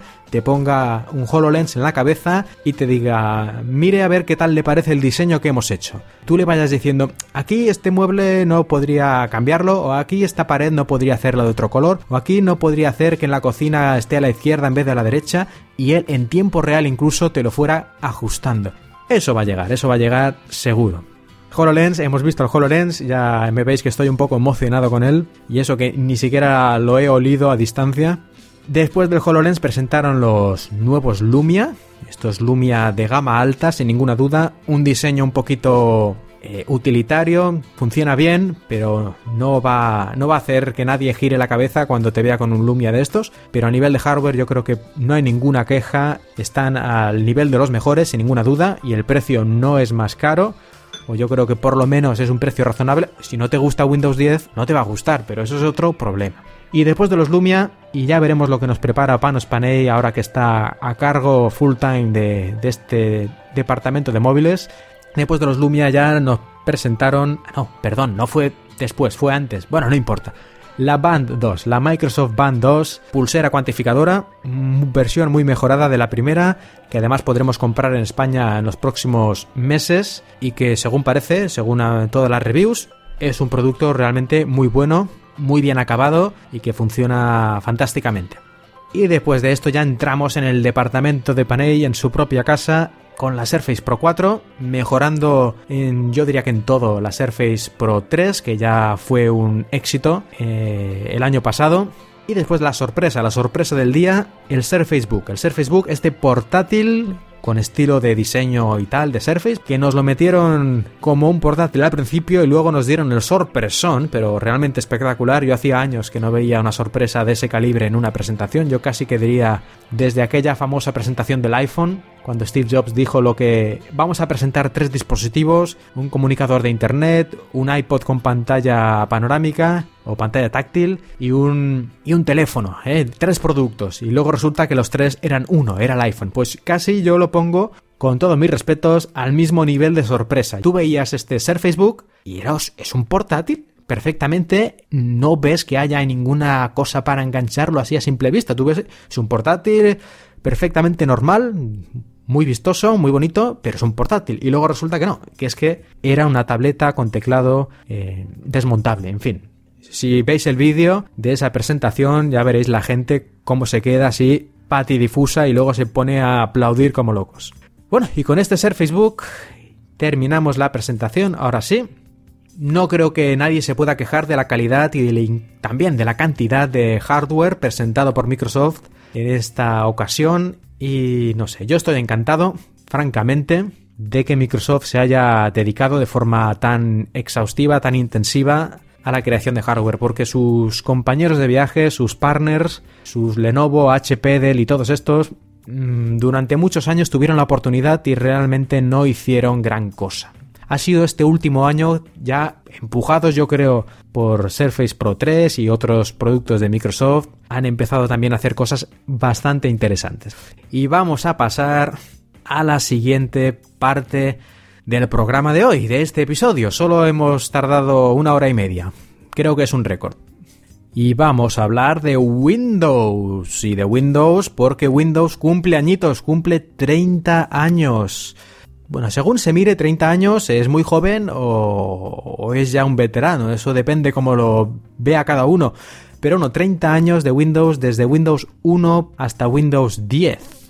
No voy a hacer un repaso exhaustivo, ni de anécdotas, ni de nada sobre toda la historia de Windows, que sería larguísimo y, en fin, no creo que, que hoy, con lo que ya llevamos de programa, sea, sea lo mejor.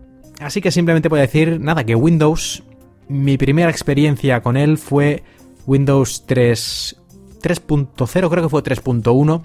Windows 3.1 con un ordenador, creo que tenía, a ver, ya casi que no me acuerdo, creo que tenía un disco duro de 30 megas, puede ser, no gigas, eh, 30 megas de disco duro. Mm, no sé si tenía 640 kilobytes de RAM, creo que sí y un procesador 8086, 8088, creo que 8086. Sí, creo que sí. En fin, eso sería finales de los 80, no, principios de los 90. Eso sería principios de los 90. Tiene que ser principios de los 90. Aquí teníamos este, era mi primer, mi primer PC, mi primer computadora, mi primer ordenador. Y aparte de MS2, pues también teníamos este Windows 3.1. Luego ya salió Windows 95, unos años después y ya tenía, creo que para esa época ya tenía me compré otro ordenador o un poco más tarde. No sé si Windows 95 creo que no lo vi desde el lanzamiento, sino a lo mejor un par de años después, cuando me compré un nuevo PC. Y realmente, bueno, Windows 3.1 apenas lo utilicé para nada, además que yo era muy joven y tampoco tenía mucha utilidad para mí. Más que nada en esa época utilizaba el PC para juegos y poco más. ¿eh? Y escribir algún texto, a lo mejor un trabajo para clase, con algún procesador de textos antediluviano, casi ya es que ni recuerdo esa época. Luego con Windows 95, como decía, ya la cosa mejoró mucho. Luego de ahí pasé a Windows 98, que era una versión bastante mejorada en muchos aspectos, con compatibilidad para... Creo que era el primero que tenía compatibilidad con USB. Creo que era Windows 98, en fin. Ya digo que tampoco voy a hacer aquí una historia exhaustiva, lo que me voy acordando. El Windows 98 yo no pasé al Windows Millennium, Windows ME, Windows Millennium Edition, por suerte, porque al parecer eh, era bueno, es, es, infame, es infame.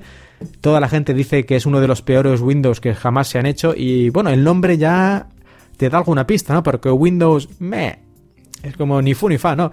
Bueno, pero fuera broma sí. Mm, parece que no fue un Windows muy estable, fue el último Windows último Windows que utilizó el, el kernel, el núcleo del sistema de, Windows 95 de 16 bits porque luego ya pasamos con Windows XP a lo que es la, el kernel, el núcleo de Windows NT, mucho más eh, robusto, mucho más profesional, mucho más avanzado. Eh, Windows XP, que bueno, no hay mucho que decir al respecto, todo el mundo lo conoce, oficialmente muerto, pero en la práctica lo ves todos los días en muchos lugares. Luego pasó Windows Vista. Windows Vista tampoco lo probé, se ve que tengo suerte, porque también yo creo que después de Windows Millennium, Windows ME es la versión que tiene más mala fama de Windows. Windows Vista en el año 2006. Yo creo que la fama se debió no exactamente al propio Windows Vista, aunque tuvo muchos problemas de desarrollo, tardó muchos años en acabarse por, porque hubo ahí un montón de problemas que a lo mejor algún día podríamos explicar aquí, algún episodio en que no sepamos, no tengamos muchas noticias. Pero bueno, sea como sea, este Windows Vista tuvo problemas sobre todo de compatibilidad con hardware. Necesitaba nuevo hardware para funcionar bien y si no, pues era bastante infumable. Y también con los drivers, había que hacer nuevos drivers porque cambió el sistema de, hacer los drivers en Windows con Vista. Y claro, pues si los drivers no funcionan bien, el PC no funciona bien, la culpa de quién es, de Bill Gates y de Windows. Y a lo mejor en parte sí, pero cuando pasó el tiempo, un par de años después salieron service packs y los drivers y esas cosas se fueron eh, actualizando, Windows Vista en realidad no era tan malo creo yo, aunque ya digo que no lo probé en persona, pero esa es la impresión que tengo. Sea como fuere, después de Windows Vista llegó Windows 7 en el 2009, que fue seguramente es la versión que todavía tiene más gente y la mejor recordada, ¿no? Después de, bueno, XP es como, como una leyenda, ¿no? Pero Windows 7, si preguntas, la mayoría de la gente te dirá que es la mejor versión de Windows, por lo menos hasta Windows 10 ahora. Y bueno, era una versión muy buena, muy estable, mejoró seguridad, mejoró muchas cosas, pero en realidad tampoco avanzaba mucho en el aspecto del, del interface de usuario, ¿no? Windows 8, otra vez infame, pero yo creo que injustamente.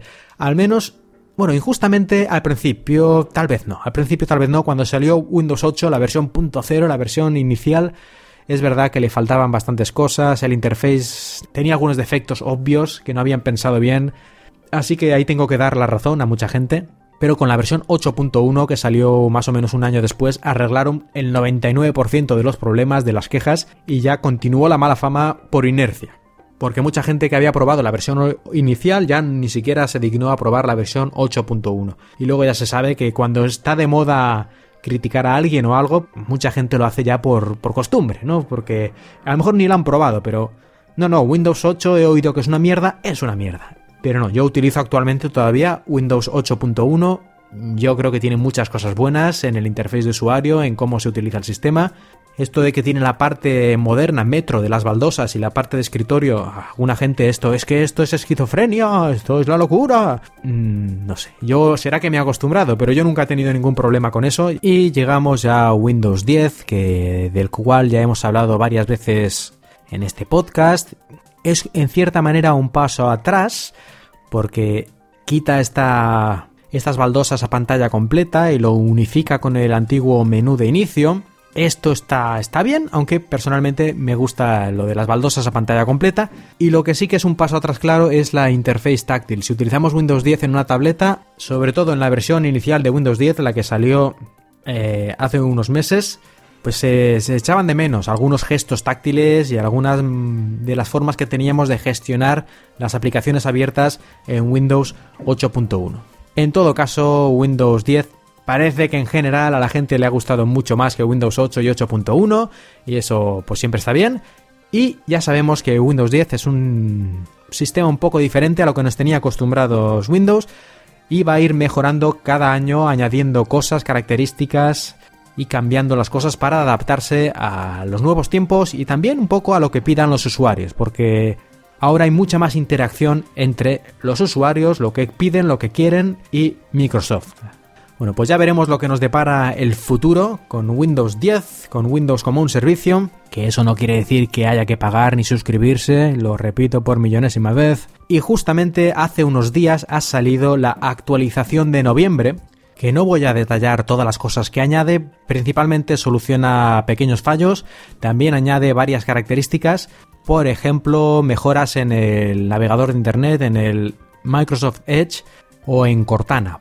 Cortana, si tienes un teléfono móvil como los nuevos Lumia 950, puede ahora mandar mensajes de texto a través de ellos. Es decir, tú escribes el mensaje de texto en tu PC y luego lo mandará a través, se conecta con el teléfono y lo manda a través de él. O también te puede decir Cortana si tienes una llamada perdida o mensajes que no has leído, te lo dice en tu PC.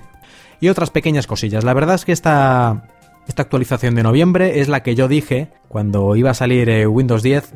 Yo dije que no instalarais, que esperarais hasta la primera actualización así un poco importante para que el sistema fuera más estable, para que los drivers de vuestros PCs se fueran actualizando, ese tipo de detalles que pueden ser muy importantes en el día a día para que todo vaya fluido y sin problemas. Así que ahora ya sí, yo recomiendo los que tengáis interés actualizar, ya sabéis, Windows 7 o Windows 8 gratuitamente, podéis actualizar a Windows 10 yo he de decir de todas formas que no voy a instalar Windows 10 todavía, voy a esperar un poco más.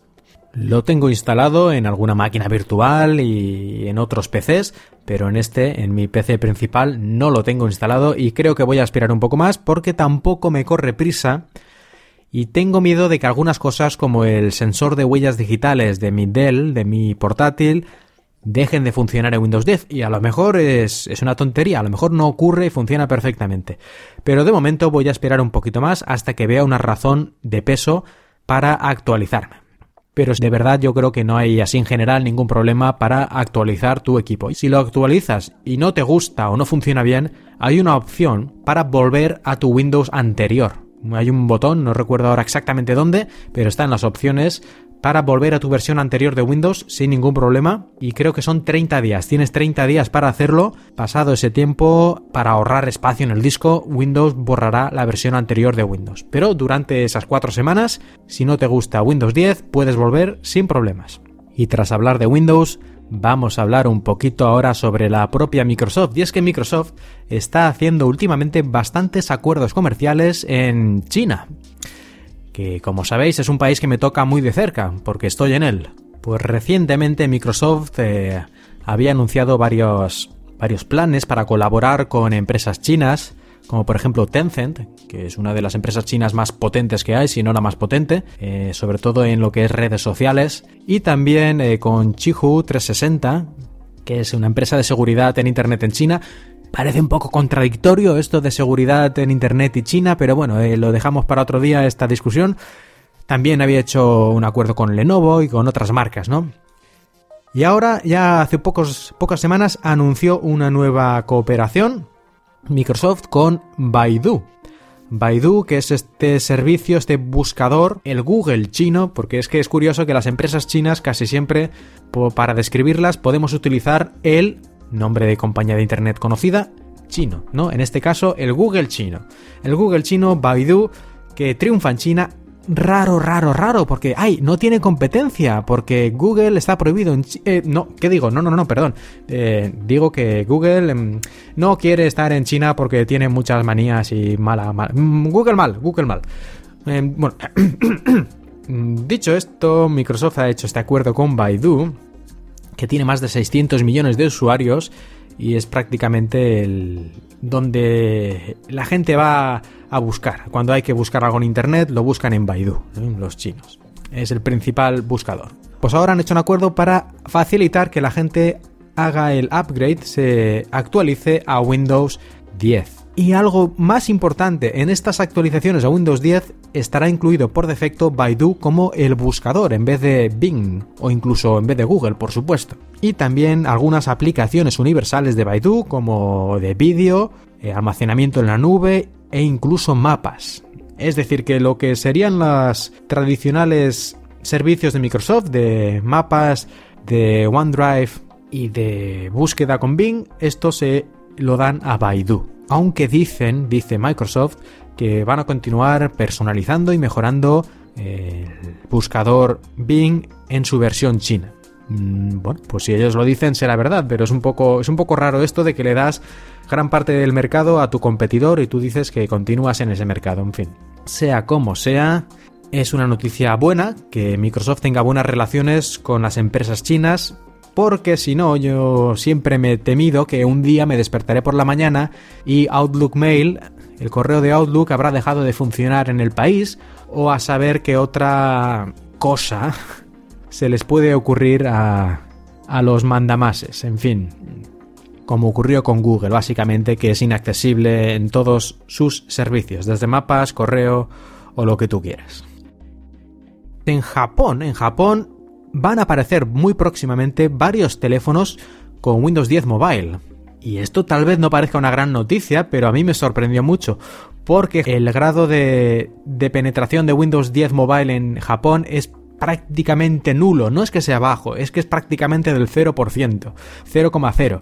Es extremadamente bajo. Es decir, nadie allí sabe lo que es Windows Phone. Tú preguntas a una persona en Japón qué es Windows Phone y te van a poner una cara de ¿qué me estás diciendo? Es como si les dijeras pues Windows tostadora, Windows frigorífico o Windows patata. Es decir, ni idea. ¿Pero eso existe? ¿Esto es una broma? ¿Es... ¿Qué es esto? Bueno, pues ahora parece que van a sacar un par de teléfonos con con Windows 10. Uno de ellos lo hace una cadena de electrodomésticos y electrónica que se llama Yamada Denki.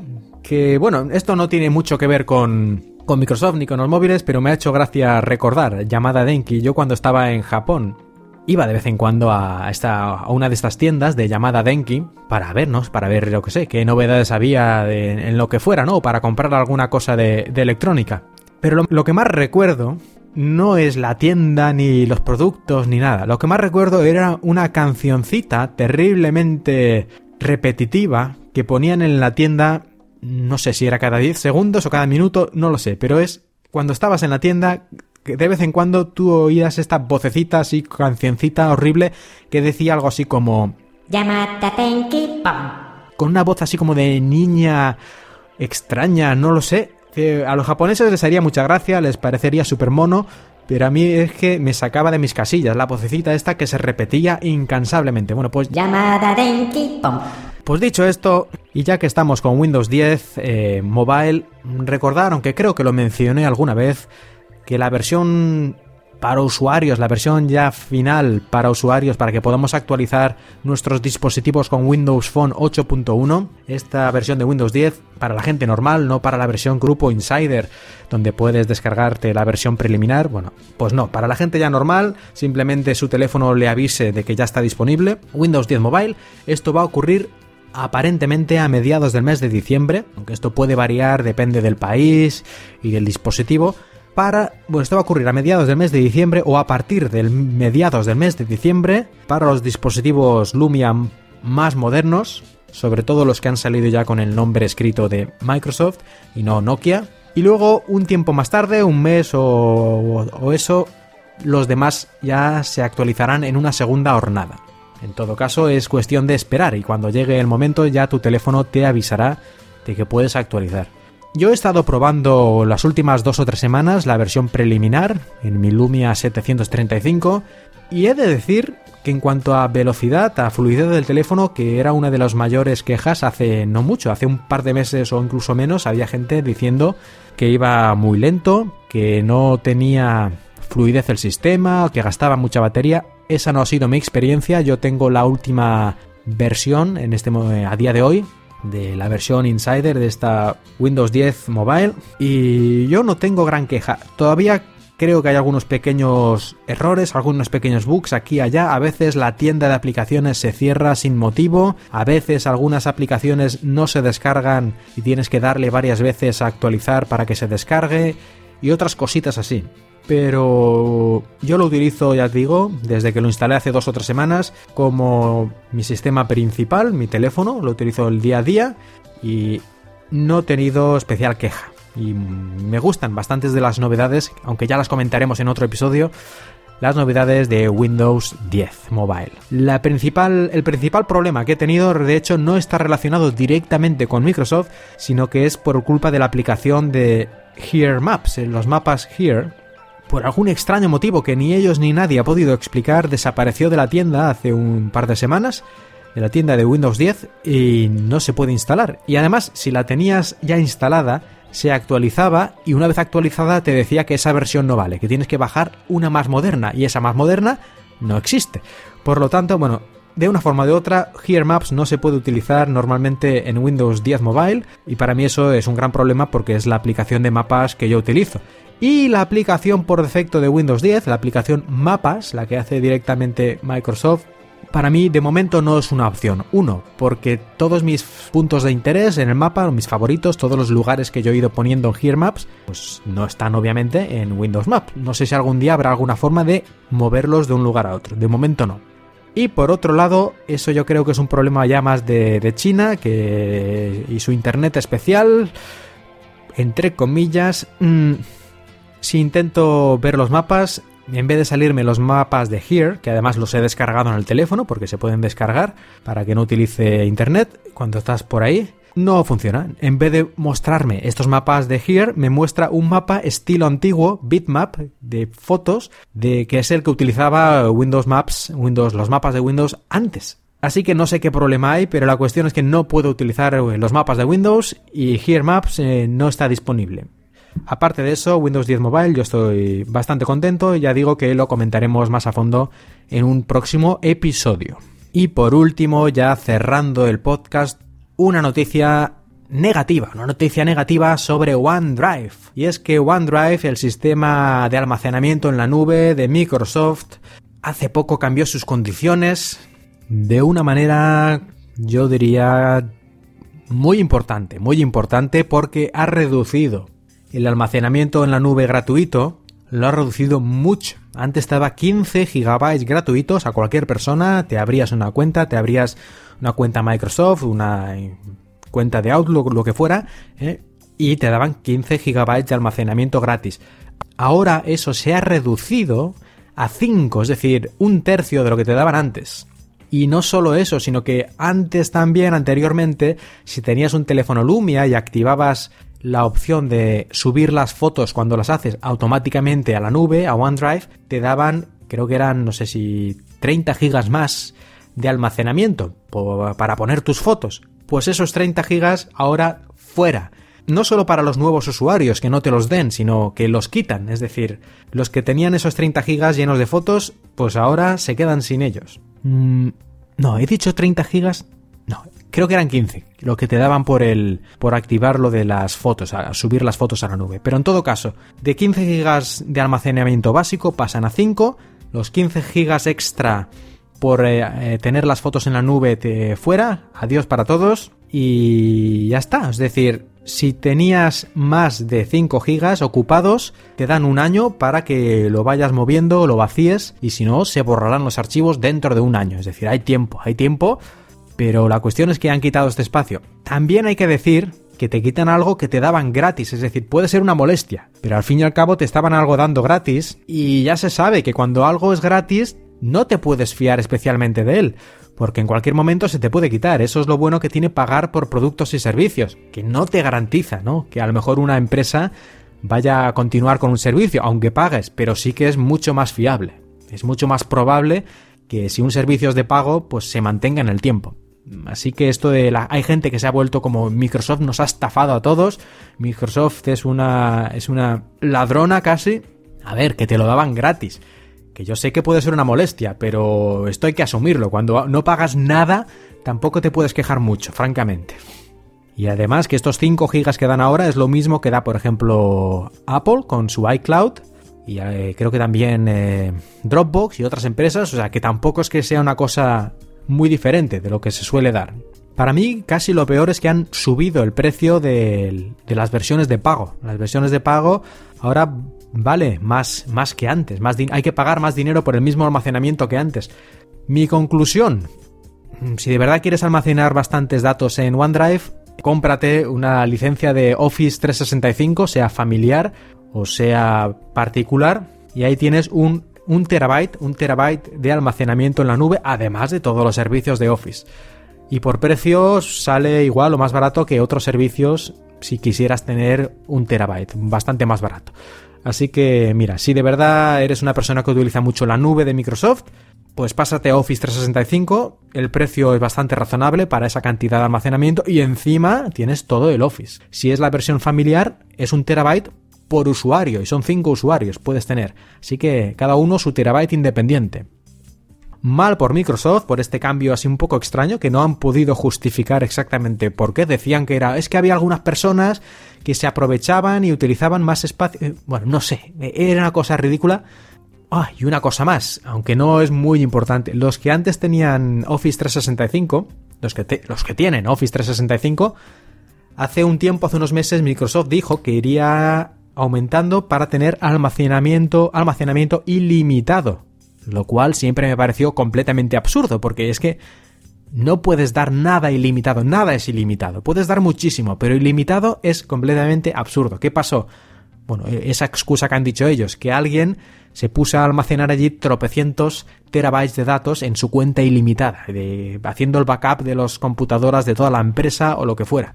Claro, eso no estaba pensado para eso, pero bueno, eso lo pones en las condiciones de uso y si alguien lo hace, pues le, le das un toque y si no, pues le cancelas la cuenta y ya está. En todo caso, ahora ya no es ilimitado, ahora vuelve a ser, como al principio, un terabyte. No creo que sea problema para prácticamente nadie. Mm gente que tenga de verdad de datos, de documentos y cosas razonables puesto en la nube, un terabyte, eso es muchísimo.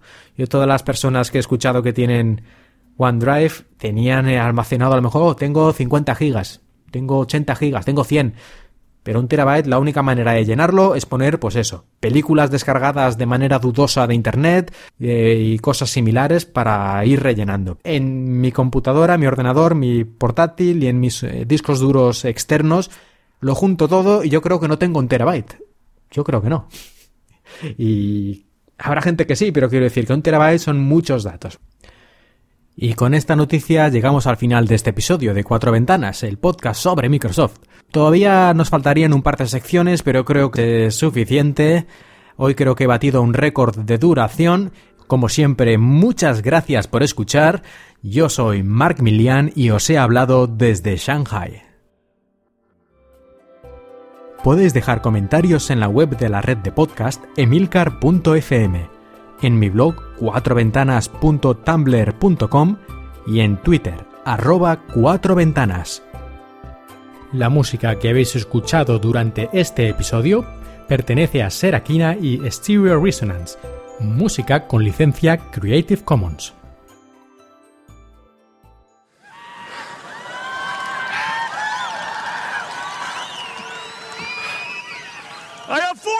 for you. I love this company. Yes!